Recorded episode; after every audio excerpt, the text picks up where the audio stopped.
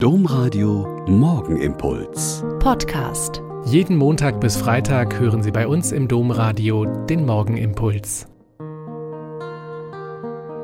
Mit Schwester Katharina, ich bin Olper Franziskanerin und ich finde es schön, wenn Sie jetzt am Dienstagmorgen mit mir zusammen beten. Heute ist das Fest der beiden Apostelfürsten Petrus und Paulus.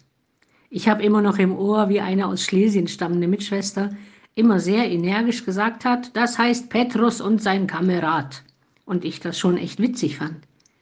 Wenn man dann nach der Wortbedeutung von Kamerad schaut, steht da im Duden eine Person, mit der jemand durch gemeinsame Tätigkeiten oder Interessen eng verbunden ist.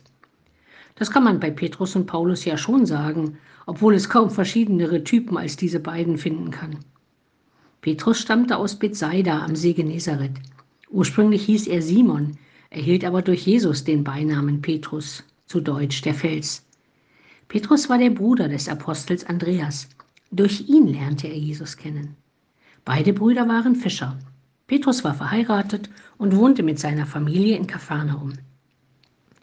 Aus den Briefen des Paulus kann man weder sein Geburtsjahr noch seine familiäre Herkunft sicher ermitteln. Aber wenn die Apostelgeschichte recht hat, hatte Paulus zumindest eine Schwester, die in Jerusalem lebte. Dort wird auch berichtet, dass Paulus aus der Stadt Tarsus in Kilikien stammte und das römische Bürgerrecht besaß. Paulus war gebildet, war bei Gamaliel in die Schule gegangen und gehörte den Pharisäern an. Beide hatten sehr unterschiedliche Lebens- und Berufungsgeschichten. Der eine kommt durch seinen Bruder zu Jesus, der andere muss vom Pferd gestoßen werden und drei Tage richtig blind sein, bis er Jesus erkennt und ihm dann umso eifriger nachfolgt. Wenn so etwas schon zum Anfang der jungen Kirche so war, so ist es ja 2000 Jahre später nicht anders. Viele Menschen, die auf den unterschiedlichsten Wegen zum Glauben gekommen sind und auch auf den unterschiedlichsten Wegen ihren Glauben leben und die Kirche mitgestalten.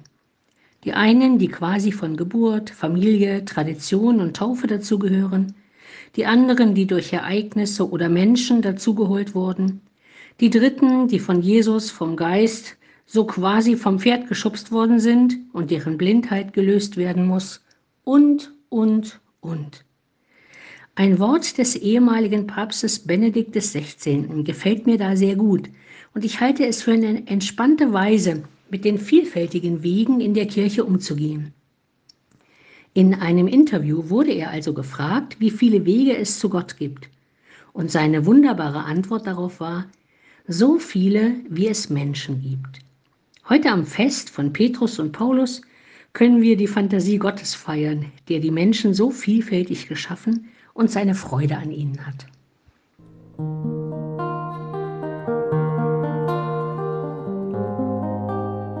Der Morgenimpuls mit Schwester Katharina, Franziskanerin aus Olpe, jeden Montag bis Freitag um kurz nach sechs im Domradio. Weitere Infos auch zu anderen Podcasts auf domradio.de.